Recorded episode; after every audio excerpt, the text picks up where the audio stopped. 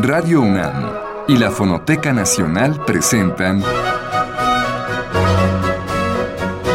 Retrato Hablado, Segunda Época. Una serie a cargo de Elvira García. José Sarucán Kermes, cuarta parte.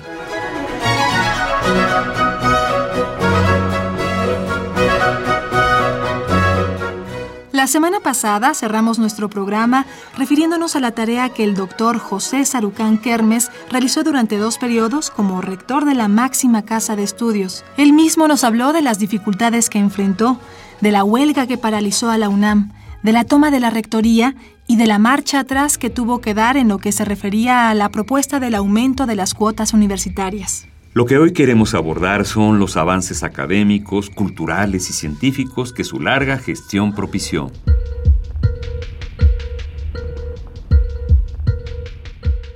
Por ejemplo, durante su administración en la Rectoría, creó el Centro de Investigaciones sobre América del Norte y tuvo lugar la transformación de la Facultad de Estudios Superiores Zaragoza. El rector Sarucán también apoyó proyectos de desarrollo académico multidisciplinario en Cuernavaca, Ensenada, Morelia y Juriquilla. Asimismo, para fortalecer la planta académica, se diseñaron e implantaron programas de estímulo a la productividad y al rendimiento académico con la creación del Premio Universidad Nacional, el de Distinción de la Universidad Nacional para Jóvenes Académicos y el programa Jóvenes a la Investigación, su administración reconoció la excelencia de los académicos de la UNAM, de sus jóvenes investigadores y de sus estudiantes.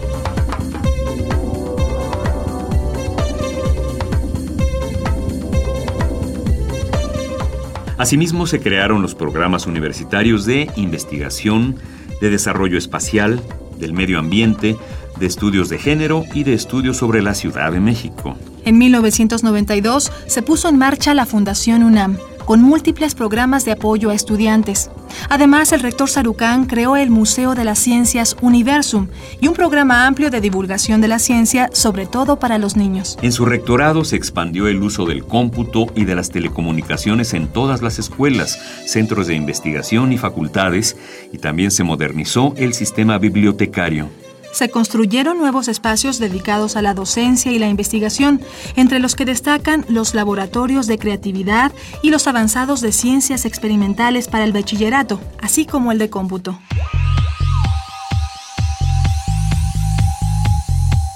Al concluir su periodo en la rectoría de la UNAM, el doctor Sarucán regresó al Instituto de Ecología en el que desde 1988 y hasta hoy se desempeña como investigador titular C. Asimismo, continuó haciéndose cargo de la coordinación nacional de la Comisión Nacional para el Conocimiento y Uso de la Biodiversidad, la CONABIO, responsabilidad que asumió desde 1992 y continúa ejerciendo. Pero en el año 2000, mientras se encontraba laborando en las tareas antes mencionadas, una llamada telefónica de la Presidencia de la República le hizo cambiar de rumbo. Doctor, después usted colabora con el presidente Vicente Fox. ¿Cómo y por qué? Pues por un... Empeño. Déjenme decirle que por un accidente y desafortunadamente por un accidente mal calculado de mi parte. Yo no conocía al presidente electo Fox. Lo había conocido alguna vez cuando fui a estas cosas de los capítulos de egresados en Guanajuato un par de ocasiones. Siempre invitamos al gobernador del estado correspondiente para que hubiera esta cuestión realmente de percepción de lo que la UNAM quería hacer en estos estados. Y bueno, nunca me impresionó especialmente, ¿no? Nunca tuve otro trato con él, y menos estoy en ningún partido político. Y bueno, un día, 15 mm, días antes de que tomara posición, recibo una llamada de su oficina invitándome a comer con él. Y voy a comer con él y, me dice, el gabinete es una, muy grande, son demasiados secretarios para estar viéndolos con ellos, es un tramo de control, uso esa palabra, demasiado grande, y entonces he decidido organizarlo en tres tramos, en tres pedazos, que es la parte de desarrollo social humano, la parte económica y la parte de derecho y control del gabinete, ¿no? Y me hablaba de tú, yo nunca le hablé de tú y nunca me dijo mi nombre, es curioso siempre me decía tú doctor, nunca me habló de José. ¿Qué tal que se le iba a olvidar? Es muy lo iba a decir no lo sé. Y me dijo, y te quiero invitar a que tú te hagas cargo del Gabinete de Desarrollo Social y Humano, porque quiero que quienes estén a la cabeza de esto sean mis ojos, mis oídos y mi boca a esa parte del gabinete, que ellos resuelvan todo y solamente cuando algo no se puede resolver, vengan y me vean. Porque yo quiero viajar por todo el país, quiero estar con la gente. Cuando uno le dicen esto, dicen, no, caracoles, ¿no? Este, ¿De qué se trata? Bueno, fue muy impresionante. Yo no puedo negar que eso fue una, una propuesta realmente en extremo atractiva. Máxime que él no me conocía, que no nos habíamos tratado. Dije, bueno, pues una distinción muy grande. Y, y, bueno, con el conocimiento que yo tenía de él en esos momentos, me pareció una, y creo que fue una propuesta muy honesta y muy, este, muy clara, muy, muy transparente. Y yo tengo la impresión de que él estaba convencido de que eso era una manera de conducir y además a mí me parecía una manera de conducir el gobierno muy novedosa. ¿Y qué pasó? Lo acepté y lo que pasó es que una cosa era la idea que tenía en la cabeza y otra cosa eran las cosas que ocurrían en la realidad y bueno, de esa idea tan buena y tan espléndida y tan novedosa para mí de ejercer el gobierno a la realidad pues hay una distancia gigantesca. Y finalmente pues esto nunca ocurrió. Eh, yo Tuve muy buena relación con todos los secretarios del, del área, ¿Nunca afortunadamente. Ocurrió qué? Nunca ocurrió la coordinación en los niveles. ¿Nunca usted coordinar? Eh? No, digo, hablamos de algunas cosas, pero esta cuestión de... el desarrollo social humano. De, estar lidiando con los secretarios directamente todas las cuestiones y resolverlas y verlo, este no pasaba porque el presidente recibía a todos los secretarios y no tiene que ser muy tonto como secretario de Estado de no aceptar la cita con el presidente e ir con una segunda persona a tratar asuntos y problemas, ¿no? Pues no puede ser. Entonces, él mismo fue el que desfondó la idea de lo que debería ser. Y bueno, y al paso del tiempo me di cuenta que además había todo un caos administrativo y organizativo en las oficinas de la presidencia. Tuvimos que, yo tuve que conseguir las primeras computadoras de mi oficina de la UNAM para llevarlas ahí para poder tener con qué trabajar. Era que hay un lío monumental. Me di cuenta que no era nada más una cuestión del primer mes o segundo mes de un nuevo grupo que llega totalmente de la nada a la responsabilidad de la presidencia. Y por ahí de septiembre del año yo empecé a buscar mi salida.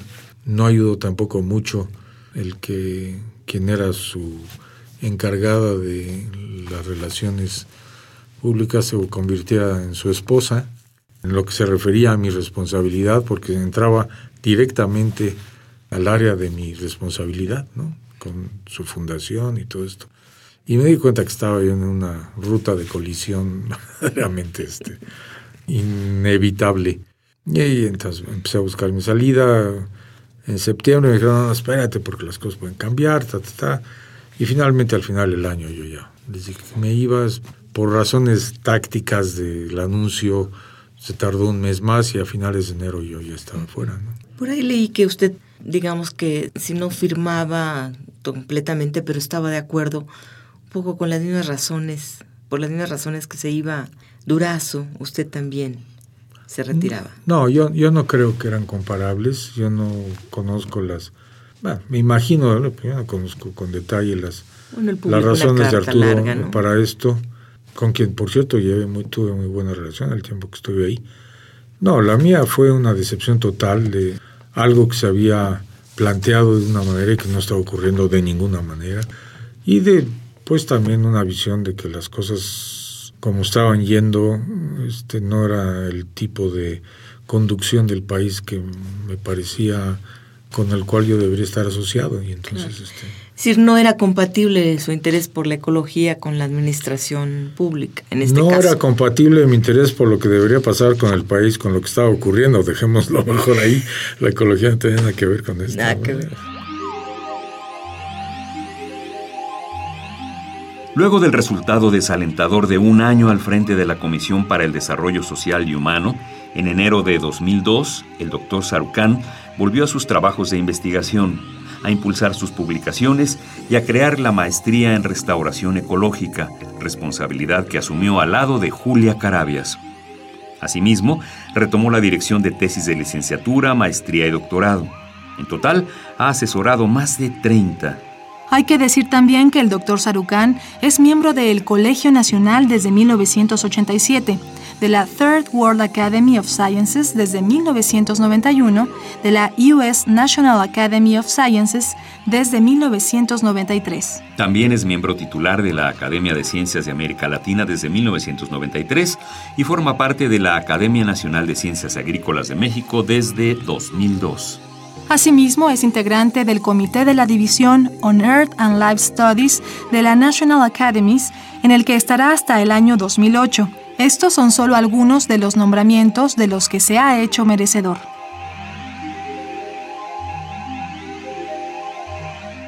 ¿Volvería usted a aceptar una invitación del estilo a la que le hizo el señor Fox?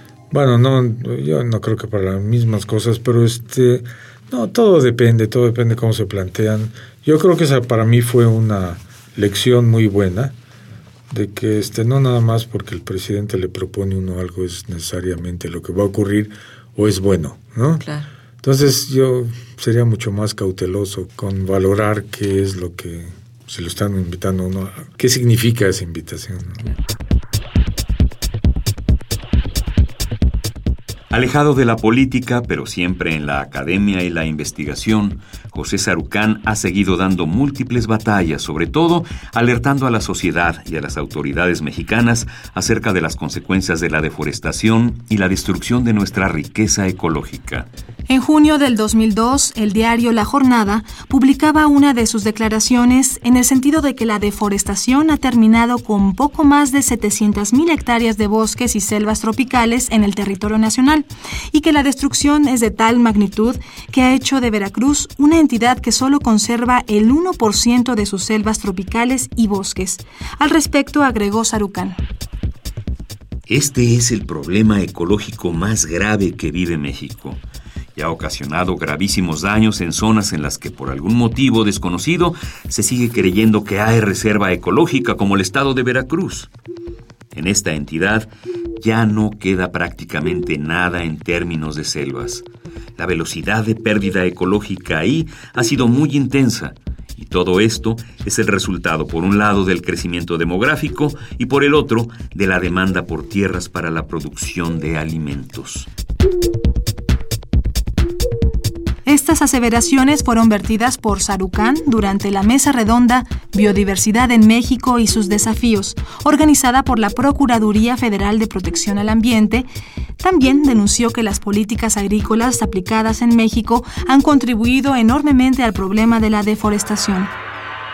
Además señaló que se han incrementado de manera brutal aspectos como la marginación social en zonas rurales y la sobreexplotación agrícola, misma que siempre se ha hecho sin una estrategia definida y que hasta hoy, como hemos visto, no se ha solucionado. Al contrario, ha empeorado. Dijo también que hoy estamos sufriendo el efecto de la explosión demográfica de los años 60 y 70, cuando no hubo políticas adecuadas para encarar el problema y que también en esa época sufrimos de la falta de políticas agrícolas que pudieran ayudar a darle tierra a la gente, pero de manera más racional, sensata, ilustrada e informada de lo que ha ocurrido hasta la fecha. Y agregó, esas políticas agrícolas profundamente equivocadas han sido en buena medida responsables de la pérdida de nuestros recursos y nuestro capital natural, y no han resuelto el problema social que no sigue igual, sino peor. Por si fuera poco, la marginación rural es brutal y los niveles de desigualdad son enormes. ¿Qué le falta por hacer a un hombre que ha tenido más de 110 publicaciones de trabajos publicados científicos, que ha recibido más de 20 premios nacionales e internacionales, que bueno, que ha dirigido la rectoría de la UNAM dos veces, que estuvo en el gabinete de Vicente Fox, bueno, que ha publicado libros, que hace carpintería y pinta por ahí, y que es un hombre exitoso. ¿Qué le falta por hacer? No, seguir haciendo las cosas que uno, de las que uno deriva un gran placer, El que yo esté ahora en la infantería de la universidad, en mi cubículo en el Instituto de Ecología, me ha dado muchos elementos de, satisfacción. Estoy dirigiendo una maestría en restauración ecológica con la, eh, otro gran privilegio que es la colaboración con Julia Carabias, que es una mujer espléndida, es una gran profesionista, un enorme ser humano, y que este, está formando a gente en un área en la que no había nadie todavía hasta hace poco, y que tiene mucho por mejorar y que tenemos que hacer un esfuerzo para cambiar una serie de cosas ahí que no ha sido posible lograr por una serie de razones. Quisiera seguir trabajando mucho por hacer consciente a la sociedad mexicana de la gigantesca responsabilidad que tenemos del mantenimiento del capital natural que tiene este país, que son sus sistemas ecológicos, de la forma de desarrollo que este país tiene y que tiene que cambiar para hacerlo viable para las generaciones futuras. Hay un campo enorme ahí de cosas en las cuales quisiera seguir dedicando los esfuerzos mientras los tenga, las fuerzas mientras las tenga y la capacidad de no decir tonterías, o por lo menos no muchas, este, con frecuencia, y ayudar a, transmitir esta, este conocimiento que tenemos de México y que tenemos de otras partes, de apoyar el desarrollo de una organización que es extremadamente importante para este país, que es la Comisión Nacional de Biodiversidad, que me tocó echar a andar hace 15 años y que ha sido muy importante justamente para darnos cuenta de qué estamos haciendo con nuestro capital natural. Entonces, la gama es muy, muy amplia. Hay mucho por hacer. Muy, muy, muy amplia.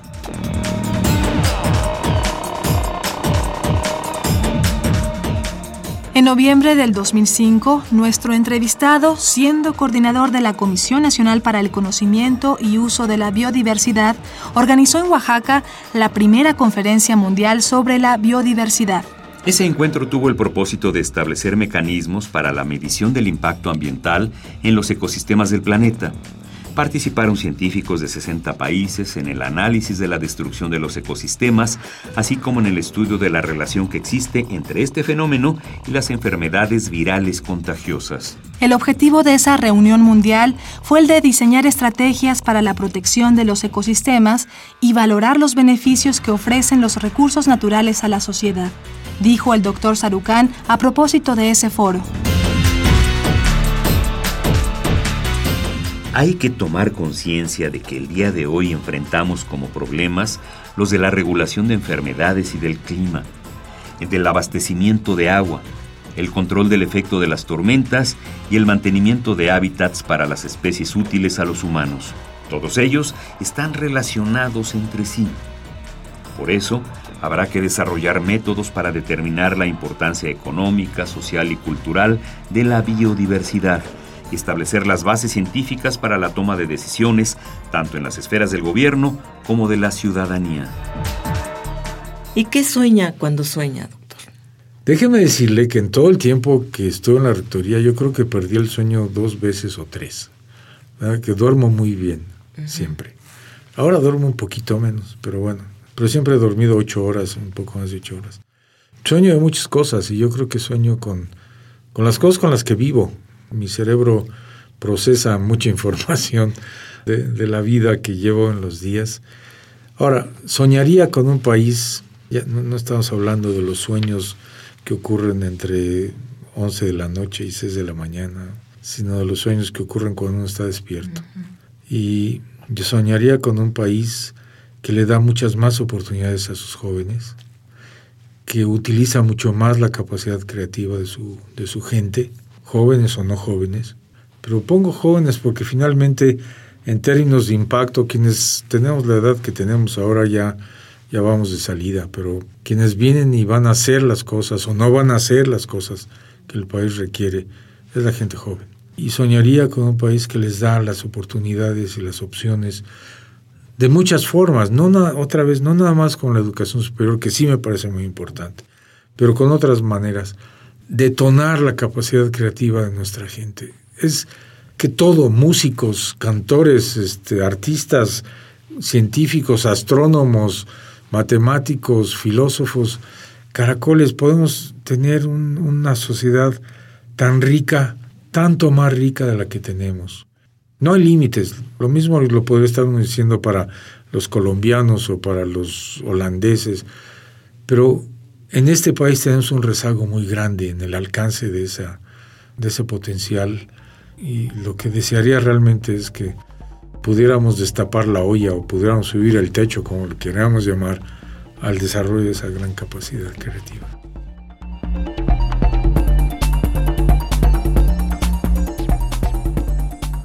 El doctor José Sarucán, biólogo, botánico y ecólogo, ha recibido desde 1984 más de una veintena de premios y reconocimientos, entre los que se cuentan el de Ciencias Naturales, de la Academia de la Investigación Científica, la Medalla al Mérito Botánico, la presea Alfonso L. Herrera en Ecología y Conservación, el Premio Nacional de Ciencias Físico-Matemáticas y Naturales, otorgado por el Gobierno de México.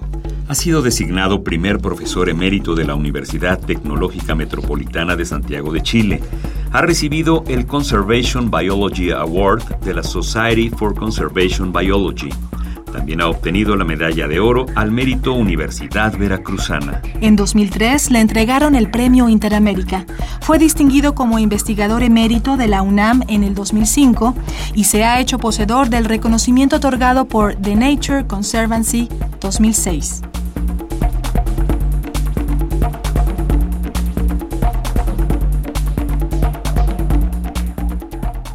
Cuál es el legado para sus hijos y sus nietos, que supongo que ya tiene nietos? Sí, tres. Uno de mi hijo y, dos de mi hija. Caray, bueno, en parte genes, que para bien o para mal ahí están. Yo esperaría que para los hijos lo que pudieron vivir y conocer en el tiempo que vivieron en familia con nosotros, creo que tenemos dos hijos, también es otro privilegio de una familia que siento como un privilegio, empezando por mi esposa, de dos seres humanos que han hecho lo que han querido, lo han hecho bien, han sido exitosos hasta ahora en lo que han hecho, los aprecian en el área en la que están. Mi hija, por un lado, como investigadora en inmunología, el hijo en el área de, del servicio exterior. Y eso es una gran satisfacción. Yo esperaría que algo de lo que vieron en casa y un poco los genes que les pasamos, pero más que nada lo que vieron en casa, los genes contribuyen, pero contribuyen muy poquito, este, menos de lo que la gente cree. Es más bien el entorno el que produce estas cosas y por eso es tan importante darles entornos a los jóvenes en ese país que les estimulen estas cosas, ¿no? Y los nietos, pues no sé, este, los nietos ya dependen más de sus padres que dependen de sus abuelos. A usted le toca disfrutar. Estas cosas, claro que sí.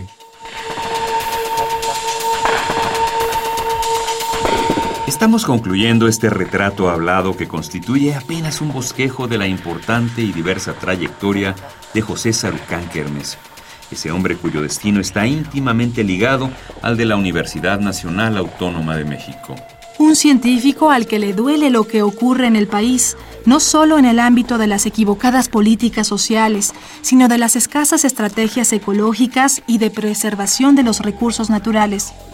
Ojalá que usted, querido Radio Escucha, haya disfrutado tanto como nosotros de la gran riqueza humana que nos han revelado las palabras aquí dichas por el doctor Sarucán. ¿Cómo quiere, doctor, ser recordado?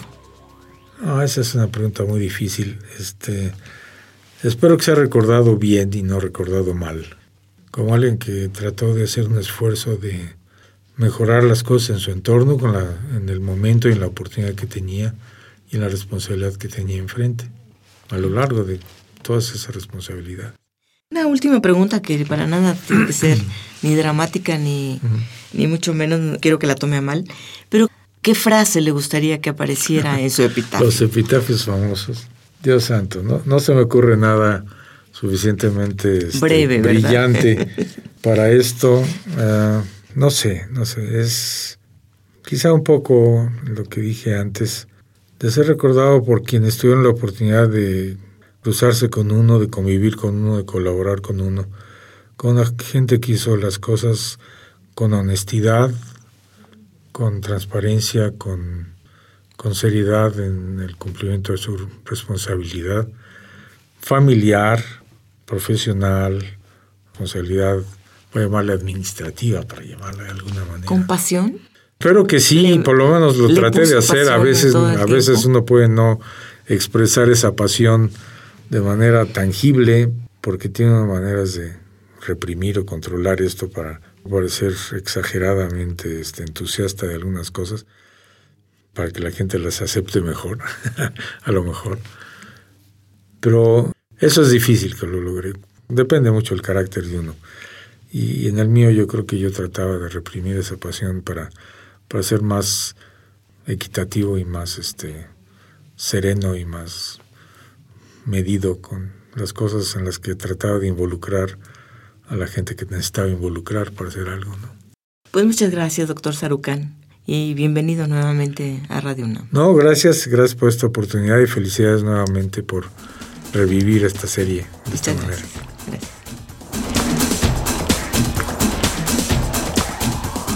Esta fue la cuarta y última parte de la serie dedicada al biólogo, botánico y ecólogo José Sarucán Kermes. Le invitamos a escucharnos el próximo lunes a las 6 de la tarde, hora en la que iniciaremos el retrato hablado de otro gran mexicano. Hasta entonces.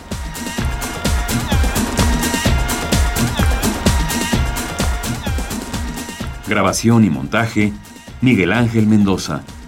Una producción de Liliana Reyes e Isela Villela. Voces, María Sandoval y Juan Stack.